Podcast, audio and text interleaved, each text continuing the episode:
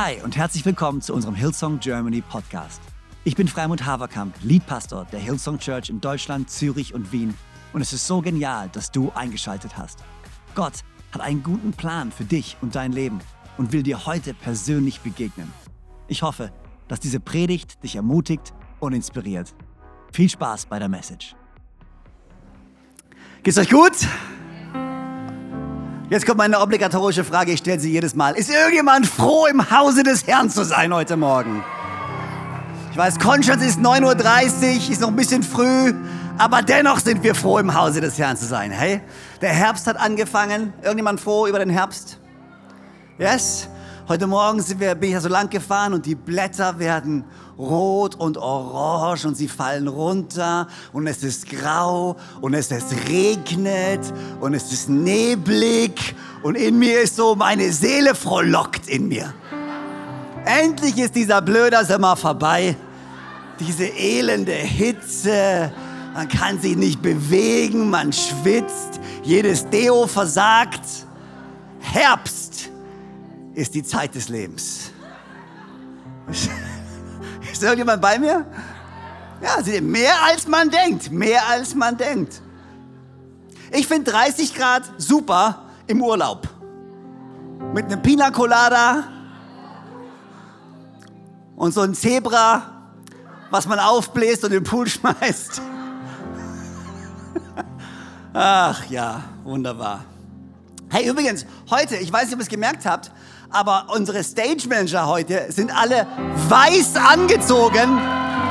Ich hoffe, ich weiß nicht, ich weiß nicht, ob es in all unseren anderen Campussen auch ist, aber heute ist nämlich der International Day der Stage Manager. Yes! Das heißt, alle unsere Stage Manager überall in München, in Düsseldorf, in Zürich, in Köln, in Konstanz, in wo auch immer. Kann man mal aufstehen und Riesenapplaus für unsere Stage Manager. Ihr seid die Helden.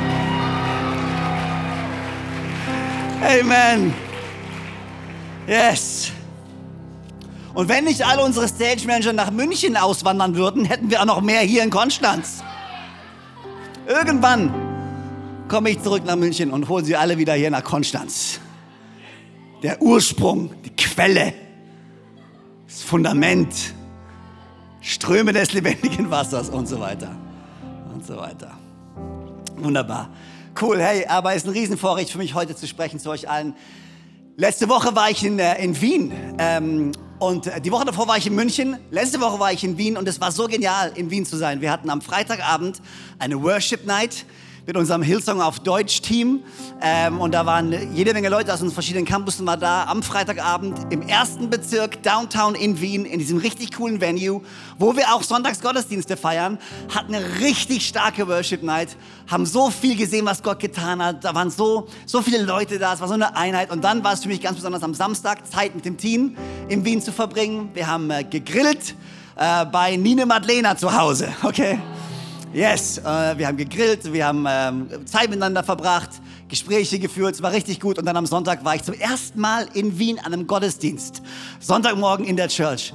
Und ich kann euch sagen, an alle da draußen, auch hier in Konstanz besonders, aber wo überall ihr seid, wir können richtig stolz sein auf das, was in Wien gerade passiert. Und wir sollten mal Pastor Nine und dem ganzen Team in Wien einen großen Applaus geben. Wir sind super stolz auf euch und super dankbar für euch. Und der Grund, warum es so etwas gibt wie Wien, ist genau der Grund, oder ist genau oder der Grund, warum es das andere Satzbau, sorry. Der Grund, warum wir Wien feiern können, hat mit der Season zu tun, in die wir jetzt gemeinsam reingehen. Herz für seine Hausseason. Ohne diese Season, ohne dieses einmalige Opfer hätten wir es nicht geschafft, weder in München noch in Düsseldorf, noch in Köln, noch in Zürich, noch in Wien einen Campus zu starten. Und äh, das ist so genial zu sehen, wie die Frucht von dem, was über Jahre hinweg treu gegeben wurde, Jahre danach immer noch weiter Frucht bringt und sich weiter ausbreitet.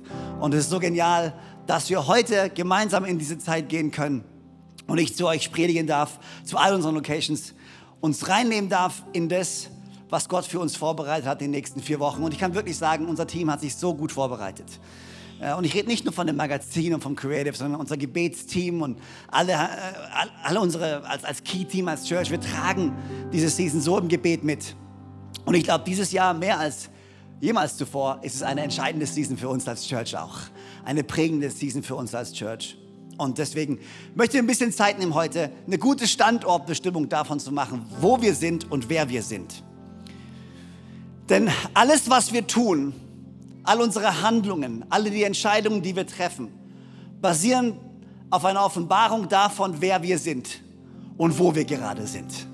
Wenn du weißt, wer du bist und wenn du weißt, wo du in deinem Leben gerade stehst, dann kannst du auch Entscheidungen treffen, die dich in deinem Leben nach vorne bringen können. Dann kannst du Entscheidungen treffen, die wegweisend sein können für dich, für deine Familie und für uns als Church. Deswegen wollte ich ganz kurz mir Zeit nehmen, und einfach mal uns darüber unterhalten, wer wir eigentlich sind und wo wir eigentlich herkommen. Denn so schnell vergessen wir, wer wir eigentlich sind. Und so schnell vergessen wir, wo wir eigentlich herkommen. Und so schnell vergessen wir, wo wir eigentlich hingehen. Und dieses Leben als Christ kann so schnell zu einer Routine werden. Und ich hoffe und ich bete, dass wir als Hillsong Church, wo auch immer wir sind, nicht durch die Routine gehen, was es heißt, Christ zu sein. Sonntags in die Kirche, ab und zu mal in die Kleingruppe, irgendwann mal eine gute Tat tun, das war's. Nein, ich hoffe, dass wir unsere erste Liebe, diese Liebe, die wir empfangen haben, die wir genossen haben, die wir erfahren haben, als wir unser Leben Jesus gegeben haben, dass wir diese Liebe niemals verlieren. Und dass alles, was wir tun, geprägt ist von eben dieser Liebe. Lass mich ganz kurz äh, die erste Bibelstelle vorlesen, dann bete ich und dann ähm, in den nächsten paar Minuten. Und ich werde gar nicht so lange brauchen heute Morgen. Aber ich wollte einfach ein Fundament legen. Ich freue mich mega. Nächste Woche haben wir ähm, Dr. Reverend Bishop Scott Wilson bei uns, der den zweiten Part übernehmen wird von unserer Serie. Und ich freue mich mega auf ihn. Aber ich darf heute das Fundament legen. 1. Mose 2, Vers 7. Wenn ihr die letzten Monate ein bisschen aufgepasst habt, habt ihr diesen Vers des Öfteren gehört. Und hier steht, da nahm Gott der Herr Staub von der Erde, formte daraus den Menschen und blies ihm den Lebens Lebensatem in die Nase. Da nahm Gott der Herr Staub von der Erde, formte daraus den Menschen und blies ihm den Lebensatem in die Nase. Und so wurde der Mensch ein lebendes Wesen. Und so wurde der Mensch ein lebendes Wesen. Und Gott, ich danke dir so sehr für jeden Einzelnen, der jetzt ja, in diesem Moment mit uns ist. Jeder, der online am Start ist, jeder, der an unseren Campusen jetzt in einem von unseren Gottesdiensten sitzt. Jeder, der Teil von unserer Church ist und der das vielleicht sich ein bisschen später anschaut, weil sie gerade heute Morgen nicht da sein können. Danke, dass du uns kennst. Danke, dass du uns liebst. Und danke, dass du uns berufen hast für einen Zeitpunkt wie diesen. Und wir legen dir unsere Leben hin. Und wir legen dir unsere Kirche hin. Und wir legen dir unsere Länder hin, in denen wir gepflanzt sind. Und wir legen dir diese Gesellschaft hin, in die du uns gesetzt hast. Und wir beten, dass dein Wille geschehe. Und dass dein Leben und dein Licht und deine Hoffnung von uns ausgehen werden. Jetzt, wo wir uns daran erinnern, wer wir wirklich sind, bete ich, dass wir aus dieser Überzeugung heraus einen Unterschied machen können in dieser Welt, dir nachfolgen können und ein Leben führen können, zu dem du uns berufen hast. In Jesu Namen. Und alle sagen gemeinsam. Und alle sagen gemeinsam. Amen. Danke, André. Übrigens, Happy Birthday, André. Happy Birthday.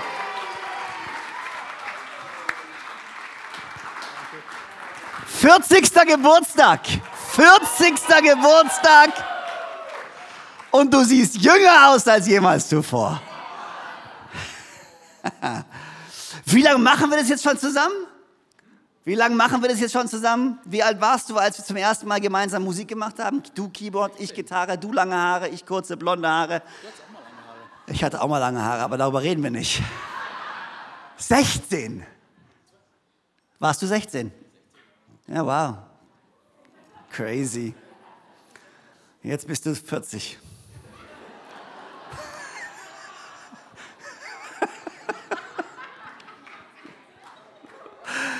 24 Jahre später und immer noch am Start. Come on.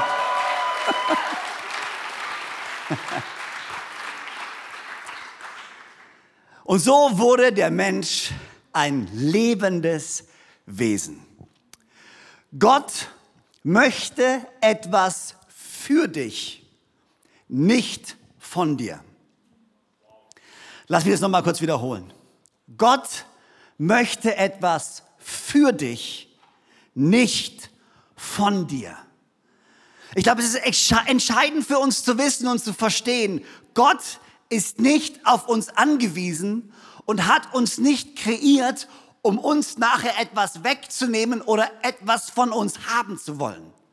Sondern Gott hat uns geschaffen als lebendige Wesen, um uns Leben zu schenken.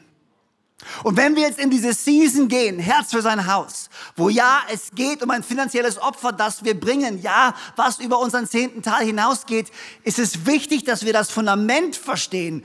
Gott möchte nichts von uns, sondern Gott möchte etwas für uns. Gott möchte, dass du aufblühst. Gott möchte, dass du lebst. Gott möchte, dass du in Gemeinschaft mit ihm dieses Leben führst und erfährst, wie gut er ist. Und ich hoffe und ich bete, dass wir niemals seine Güte vergessen. Ich liebe es, Zeit mit Menschen zu verbringen, die dankbar sind. Ich liebe es, Zeit mit Menschen zu verbringen, die mich daran erinnern, wie sehr wir oder wie groß Gott ist und wie viel wir ihm zu verdanken haben. Menschen, die jederzeit sich daran erinnern, dass Gott gütig und dass Gott gnädig ist und dass Gottes Plan für uns gut ist, egal was die Umstände um uns herum auch tun. Umstände verändern sich. Mal geht's uns gut, mal geht's uns schlecht. Mal fühlen wir uns sicher, mal fühlen wir uns unsicher. Mal laufen die Energiepreise in unsere Richtung, mal laufen die Energiepreise in die andere Richtung. Wie dem auch sei, egal wo wir gerade stehen, Gott möchte immer noch, dass du aufblühst.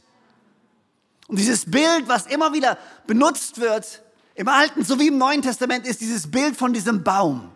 Dieser Baum, der aufblüht. Dieser Baum, der Frucht trägt. Dieser Baum, der im vollen Saft steht. Und wir sind dazu berufen, genau dieser Baum zu sein. Du bist dazu berufen, genau dieser Baum zu sein. Dieser Baum, der aufblüht, der Frucht bringt.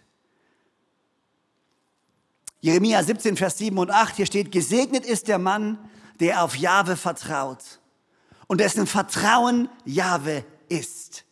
Ich liebe diese Doppelung hier in diesem Vers. Gesegnet ist der Mann, der auf Jahwe vertraut und dessen Vertrauen Jahwe ist. Und er wird sein wie ein Baum, der am Wasser gepflanzt ist und am Bache seine Wurzeln ausstreckt und sich nicht fürchtet, wenn die Hitze kommt und sein Laub ist grün. Und im Jahre der Dürre ist er unbekümmert und er hört nicht auf, Frucht zu tragen.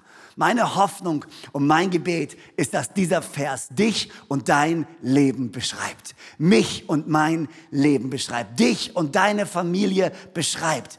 Er wird sein wie ein Baum, gepflanzt am Wasser, der seine Wurzeln ausstreckt sich nicht fürchtet, wenn die Hitze kommt. Sein Laub ist grün und auch in Jahren der Dürre ist er unbekümmert und hört nicht auf, Frucht zu tragen. Ich glaube, wir brauchen eine kleine Erinnerung daran, was es heißt, unbekümmert zu sein. Ich weiß nicht, wie es dir geht, aber mit all den Nachrichten, mit all den Krisen, mit all dem, was in unserem Leben, in dieser Welt gerade passiert, es ist wie so eine nasse Decke, die immer wieder auf uns draufgeschmissen wird und du stehst morgens auf und bevor du irgendwas erlebt hast, fühlst du dich schon so gedrückt und irgendwie so deprimiert und Gott sagt dir, hey, wir dürfen unbekümmert sein. Darf ich dich daran erinnern, du bist dazu berufen, unbekümmert zu sein nicht angesteckt zu werden von all den Sorgen, von all den schlechten Nachrichten, von all den Problemen, von all dem. Nein, du darfst immer noch trotz der Sorge, trotz den Problemen, trotz den Krisen, unbekümmert durchs Leben gehen, weil du weißt, dass nichts, was auf dieser Welt passiert, dein Leben jemals definieren wird. Diese Welt hat dir dein Leben nicht gegeben, diese Welt kann dir dein Leben nicht nehmen.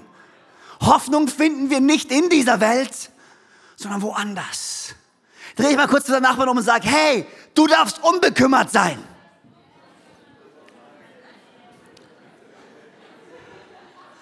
Und jetzt grinst den anderen Nachbarn mal so an, wie als seist du auch unbekümmert.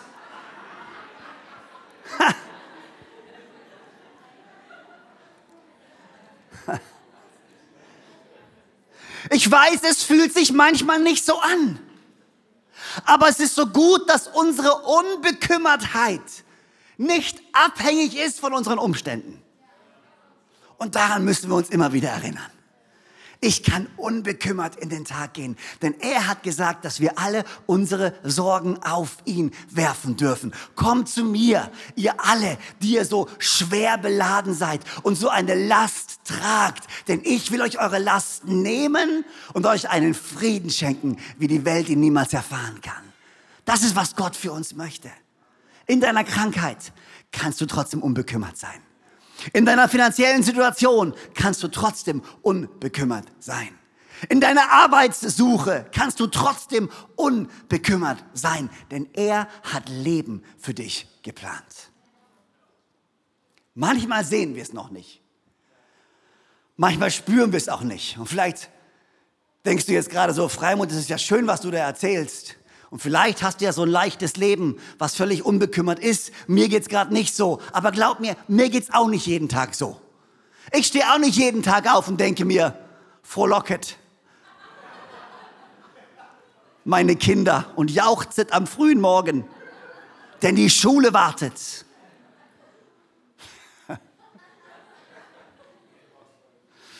Keiner von uns wacht jeden Morgen auf und ist unbekümmert.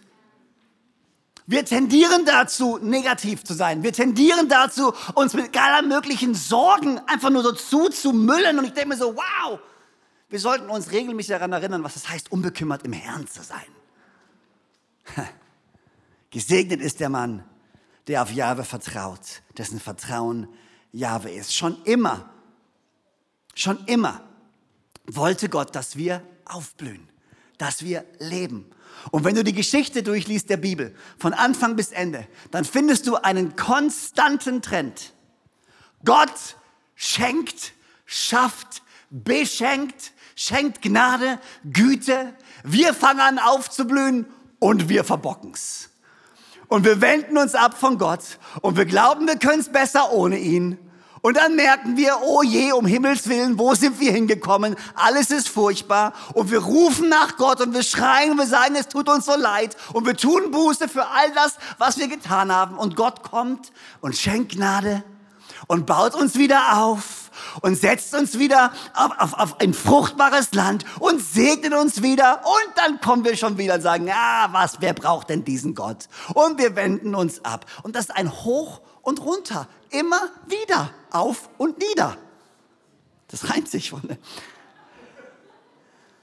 Und das kannst du, ich weiß, es war spontan gerade so gereimt. Ich sollte Lieder schreiben. Auf und nieder, immer wieder. Hey, die Line will ich in einen von den nächsten Songs haben, Freunde. Okay.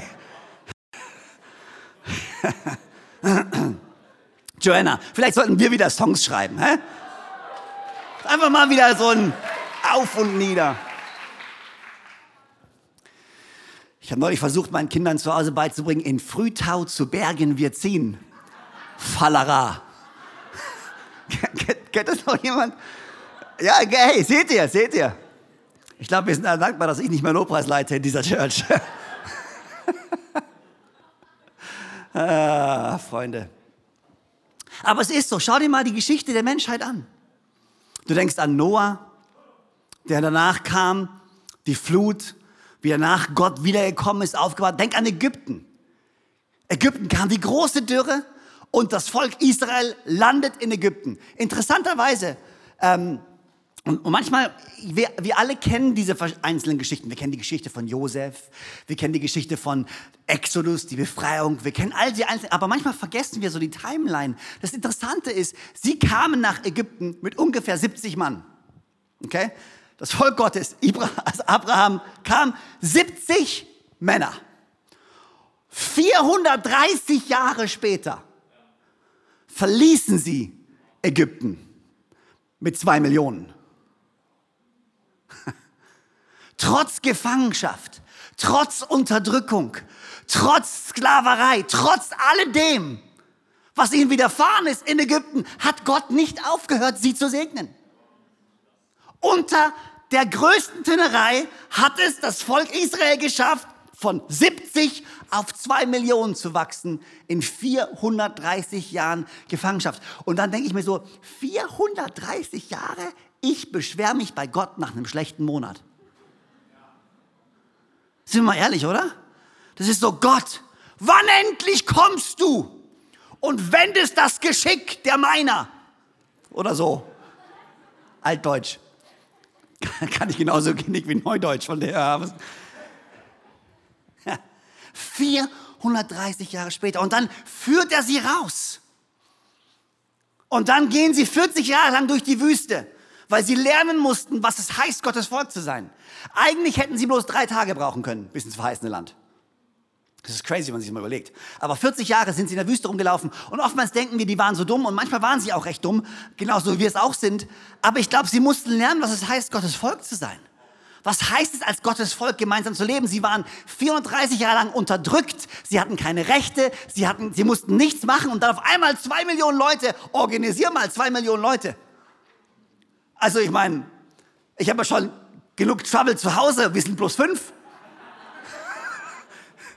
Da meine Gesetze durchzubringen, okay, die, die ich gelegt habe. Sie mussten lernen, was es heißt, Gottes Volk zu sein, ihre Identität neu finden, weg von Sklave hin zu befreit. Und weißt du was? Wir sind heute immer noch an dem Punkt, wo wir lernen müssen, weg von Sklave hin zu befreit. Wir müssen unsere Identität neu entdecken und deswegen brauchen wir manchmal ein bisschen länger, als Gott es vielleicht auch wollte. Ägypten, dann ins verheißene Land, all die Wunder gesehen, all das Geniale passiert. Dann kommt die Zeit der ganzen Könige. Und natürlich, was tun sie wieder? sie lassen Gott wieder sausen, denken nur an ihre eigenen Dinge. Und was passiert? Gefangenschaft in Babylon. Dann kommt die Gefangenschaft. Und wir lesen in der Gefangenschaft in Babylon, wo das Volk Gottes ist, kommt diese, diese berühmte Bibelstelle in Jeremia. Und ihr alle habt sie schon gehört. Denkt dran, Gottes Volk ist gerade in Gefangenschaft. Und hier steht der Gott Israels, der Herrscher der Welt, sagt zu allen, die er aus Jerusalem nach Babylonien wegführen ließ, baut euch Häuser und richtet euch darin ein. Legt euch Gärten an, denn ihr werdet noch lange genug dort bleiben, um zu essen, was darin wächst. Heiratet und zeugt Kinder. Verheiratet eure Söhne und Töchter, damit auch sie Kinder bekommen. Eure Zahl soll zunehmen nicht abnehmen. Seid um das Wohl der Städte besorgt, die, in, die euch, in die ich euch verbannt habe, und betet für sie, denn wenn es ihnen gut geht, dann wird es auch euch gut gehen. Und dann geht's weiter, denn mein Plan mit euch steht fest.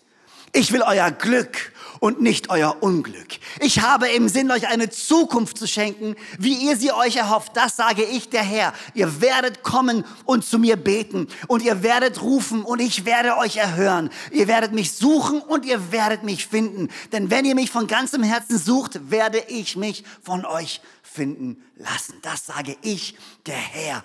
Ich werde alles wieder zum Guten wenden und euch sammeln aus allen Völkern und Ländern, wohin ich euch versprengt habe. Ich bringe euch an den Ort zurück, von dem ich euch weggeführt habe. Das sage ich, der Herr. Wow. Du hast Ägypten. Gefangenschaft, Unterdrückung. Gottes Volk wächst. Verheißene Land. Sie blühen auf. Sie gehen weg von Gott, wenden sich wieder ab, landen wieder in Gefangenschaft und in der Gefangenschaft sagt Gott, schon jetzt in der Gefangenschaft werde ich euch segnen. Es liegt Gott nicht daran zu strafen. Gott ist kein Gott, der strafen möchte. Gott ist ein Gott, der uns zur Umkehr führen möchte, der uns daran erinnern möchte, wie gut er ist und wie viel besser wir dran sind, wenn wir mit ihm leben und nicht ohne ihn. Und dann kommen wir zur ersten Gemeinde. Sie kommt zurück nach Jerusalem, ihr kennt die Geschichte, das Ganze geht nach vorne, das Ganze geht weiter, dann irgendwann kommt Jesus, der Christus, der Messias. Und die erste Gemeinde wird gegründet. Und die ersten Christen sind gemeinsam unterwegs. Und was passiert? Sie blühen auf. Sie folgen Jesus, sie folgen Jahwe, dem Gott, dem Messias, dem Erretter. Und dann steht hier, Apostelgeschichte, was das Leben der Christen prägte, waren die Lehre in der Liebe der Apostel, die sie unterwiesen, ihr Zusammenhalt in gegenseitiger Liebe und Hilfsbereitschaft, das Mahl des Herrn und das Gebet. Jeder Mann in Jerusalem war von einer tiefen Ehrfurcht vor Gott ergriffen.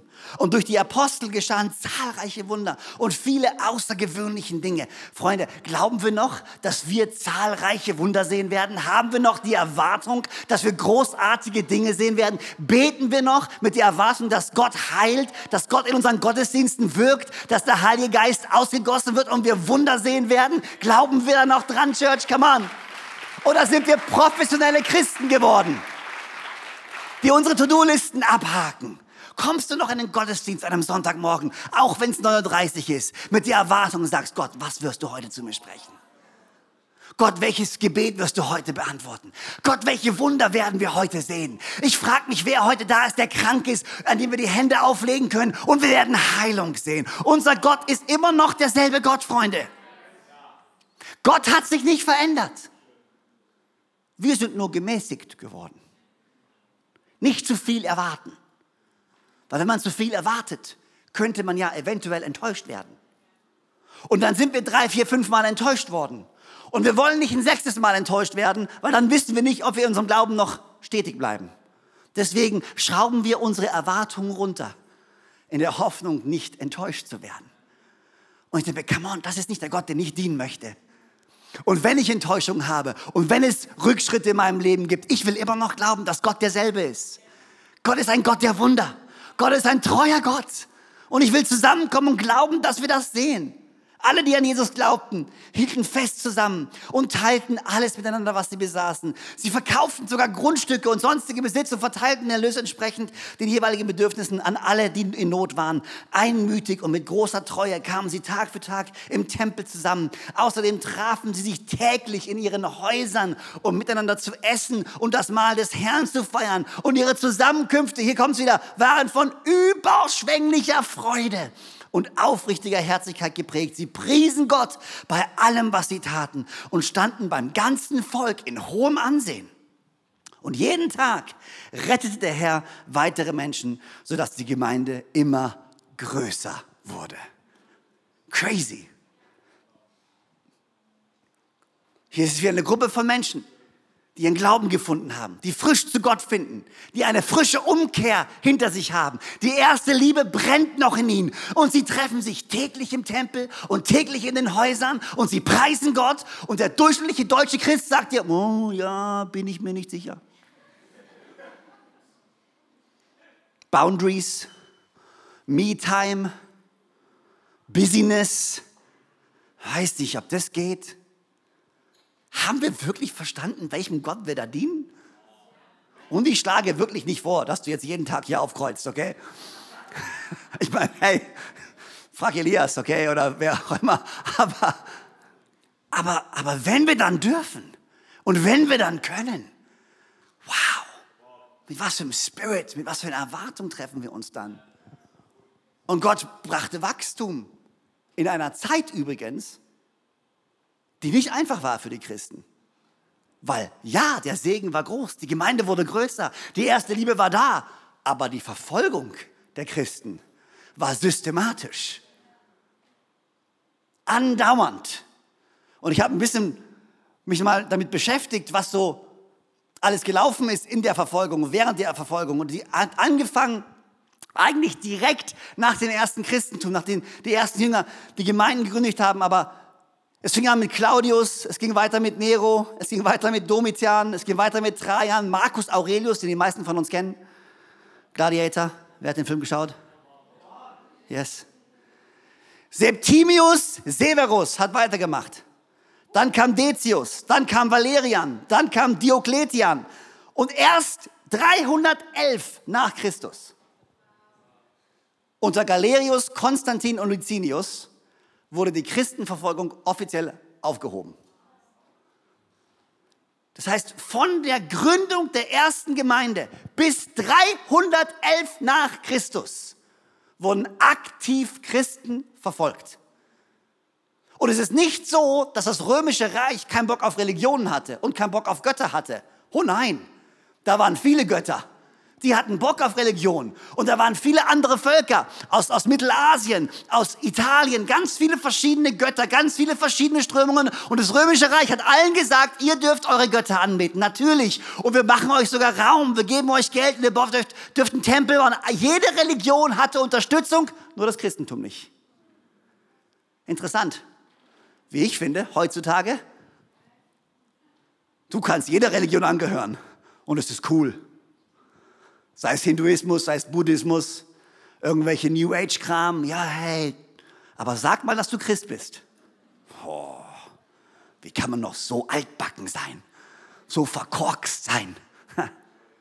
Interessant. Aber inmitten von der Verfolgung, inmitten von all den Herausforderungen, ist das Volk aufgeblüht. Und wie geht es uns jetzt heute hier? Glaube, wir leben in einer Gesellschaft, in der die christlichen Werte nicht mehr normal sind.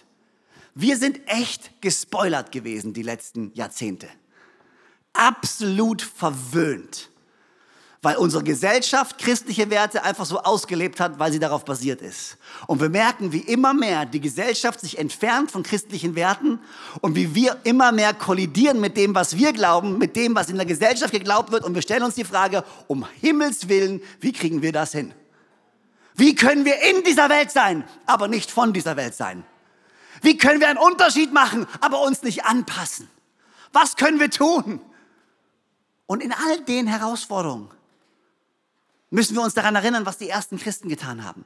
Müssen wir uns daran erinnern, was das Volk Gottes getan hat. Sie haben sich immer wieder Gott zugewandt. Sie sind aufgeblüht, nicht weil sie ein Arrangement mit der Welt gemacht haben nicht, weil sie gesagt haben, komm mal, lass uns einen Deal machen.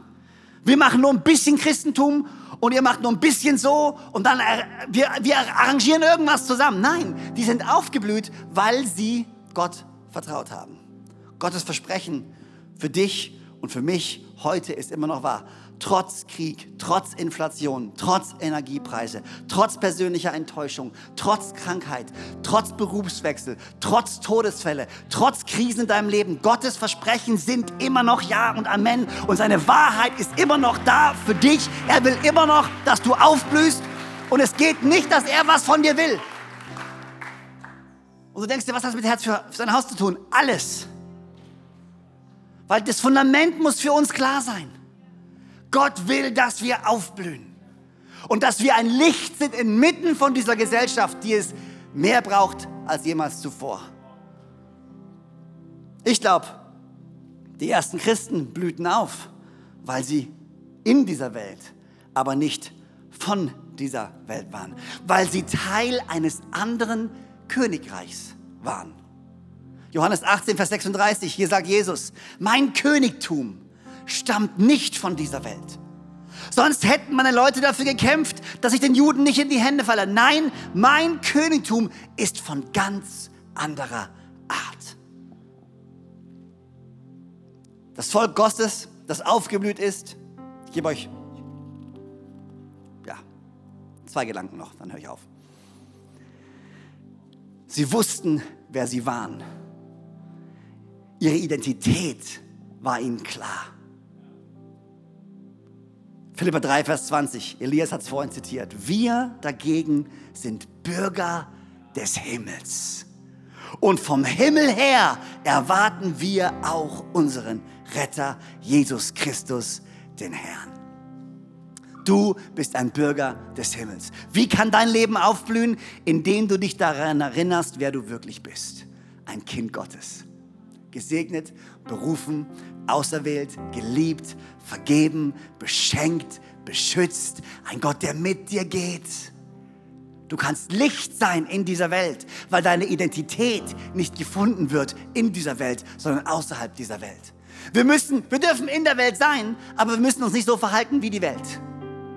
Menschen, die auf der Suche nach ihrem Wert sind, auf der Suche nach ihrer Identität sind und alle möglichen Dinge probieren, um irgendwie einen Wert für sich zu kreieren. Und wir können sagen, nee, diesen Wettlauf müssen wir nicht mit, da müssen wir nicht mitmachen. Wir müssen nicht mitrennen. Wir müssen nicht irgendwelche crazy, verrückte Sachen machen, um unsere Identität zu finden. Unsere Identität steht fest in Christus. Deswegen kann ich sein und muss nicht alles mitmachen, was alle um mich herum machen. Ich brauche nicht die Anerkennung von Menschen, ich habe die Anerkennung von Gott. Sie wussten, wer sie waren. Und das Zweite, und ich habe es schon gesagt, sie vertrauten auf den Herrn. Lass mich das nochmal sagen. Jeremia 17. Gesegnet ist der Mann, der auf Jahwe vertraut und dessen Vertrauen Jahwe ist. Und er wird sein wie ein Baum, der am Wasser gepflanzt ist und am Bache seine Wurzeln ausstreckt und sich nicht fürchten, wenn die Hitze kommt. Und sein Laub ist grün. Und im Jahre der Dürre ist er unbekümmert und er hört nicht auf, Frucht zu tragen. Sie wussten, wer sie waren. Sie wussten, wen sie vertrauten. Das führte dazu, dass sie ein anderes Leben führten. Und diese Zeit, in der wir jetzt gerade sind, bedeutet und verlangt von uns, in dieser Welt ein anderes Leben zu leben. Anders zu sein.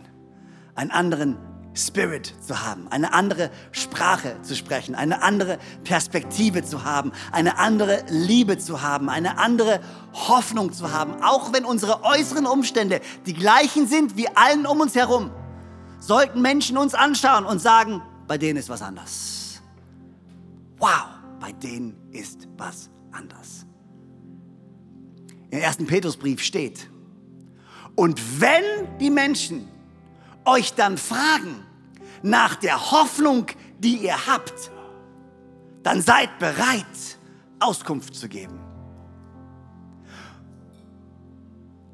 Damit wir Auskunft geben können, setzt er voraus, dass Menschen in uns eine Hoffnung sehen, die sie woanders nicht finden. Wenn dann die Menschen nach der Hoffnung fragen, die sie in euch sehen, dann seid bereit zu teilen. Ich möchte ein Leben führen, inmitten von den gleichen Umständen wie alle meine Mitbürger, wo sie sehen, wow, auch wenn die Energiepreise nach oben gehen, auch wenn vieles unsicher ist, auch wenn gerade Krieg ist, auch wenn gerade was, was, was auch immer mit Corona wieder passiert. Aber da ist jemand, der hat immer noch Hoffnung. Der hat immer noch ein Lächeln auf seinem Gesicht. Der ist immer noch ermutigend. Der hat immer noch Glaube. Der ist immer noch da. Wir können Licht sein. Und diese Zeiten, die wir jetzt gehen, Herz für sein Haus, die letzten Jahre, jedes Mal, natürlich war es ein Opfer, was wir bringen, über den zehnten Teil hinaus. Es ist ein finanzielles Opfer, aber es ist vielmehr das. Es ist ein Statement, von dem wir sagen, wir wissen, wo wir hingehören, wir wissen, wer wir sind, wir wissen, wer unser Versorger ist, wir wissen, wozu wir berufen sind, wir wissen, was wir hier bauen und warum wir es bauen. Das ist uns wichtig und deswegen geben wir und deswegen bringen wir. Und die Kraft von diesem Opfer, lass mich das nochmal sagen, Freunde, die Kraft von diesem Opfer liegt nicht in den ein, zwei, drei wenigen Reichen in unserer Kirche die so viel geben. Das war niemals und wird niemals das Herz von diesem Opfer sein und auch nicht die Kraft von diesem Opfer, sondern wenn wir alle zusammenkommen und jeder etwas tut, jeder ein Opfer bringt, jeder für sich selbst entscheidet, was für ein Opfer. Aber wenn wir alle zusammen dieses Opfer bringen, können wir ein Statement in dieser Welt setzen. Wenn alle versuchen, so zu machen, machen wir immer noch so weil wir glauben, dass Gott uns berufen hat für einen Zeitpunkt wie diesen, um Licht zu sein, Salz zu sein, Hoffnung zu bringen in diese Welt. Das können wir nur. Das können wir nur, wenn wir wissen, dass Gott etwas für uns will und nicht von uns will. Gott möchte etwas für dich, nicht von dir. Können wir gemeinsam aufstehen an unseren Locations? Ich würde es lieben, noch zu beten. Und dann kommen die Campuspastoren oder der MC nach vorne und bringen den Gottesdienst zu einem Ende. Aber mein Herz so ist, dass ihr einfach das mitnimmt, diesen Gedanken. Wir sind nicht von dieser Welt. Gott will nichts von uns, sondern will etwas für uns. Und wir können ihm vertrauen. Und wir können diese Geschichte weiterschreiben von Gottes Volk. wie er inmitten von ungünstigen Umständen Gottes Volk trotzdem aufblühen konnte, weil sie ihm vertraut haben. Können wir gemeinsam beten? Wollt ihr eure Hände einfach mal Richtung Himmel strecken? An jedem von unseren Campussen. Und Gott, wir danken dir so sehr, dass du für uns bist. Gott, wir danken dir so sehr, dass wir über all die Geschichten, über all die Jahrhunderte, über die Geschichte deines Volkes sehen konnten, wie treu und wie gut und wie barmherzig du bist. Und heute stehen wir hier als deine Kirche, als ein kleiner Teil von deiner Kirche und dennoch ein signifikanter Teil deiner Kirche. Und wir sind hier mit offenen Herzen, wir sind hier mit offenen Händen, wir sind hier mit einem offenen Geist und beten, dass du zu uns sprichst. Erinnere uns daran, wer wir sind in dir. Erinnere uns daran, welche Hoffnung in uns lebt. Und ich bete, während wir uns daran erinnern, was unser Fundament ist, wer unser Fundament ist, dass wir in diesem Vertrauen ein Leben führen können, was einen Unterschied machen wird in dieser Welt. Und ich bete für jeden Einzelnen, an jedem von unseren Campussen, dass wir nach Hause gehen dass wir etwas mitnehmen von dieser Message, dass wir in diesem Magazin blättern und es dir erlauben, Heiliger Geist, zu uns zu sprechen. Danke, dass du uns dazu berufen hast, aufzublühen. Das beten wir in Jesu Namen. Amen. Amen. So genial, dass du dabei warst. Ich hoffe, du gehst gestärkt und voller Glauben in deine Woche. Wenn dir dieser Podcast gefällt, dann abonniere doch diesen Kanal um keine Message zu verpassen. Und schau auch mal auf unserer Webseite hillsong.de vorbei. Dort findest du alle Infos zu unseren Gottesdiensten und so viel mehr. Natürlich findest du uns auch auf YouTube und Instagram. Hey, hab eine gute Woche, Gottes Segen, bis bald.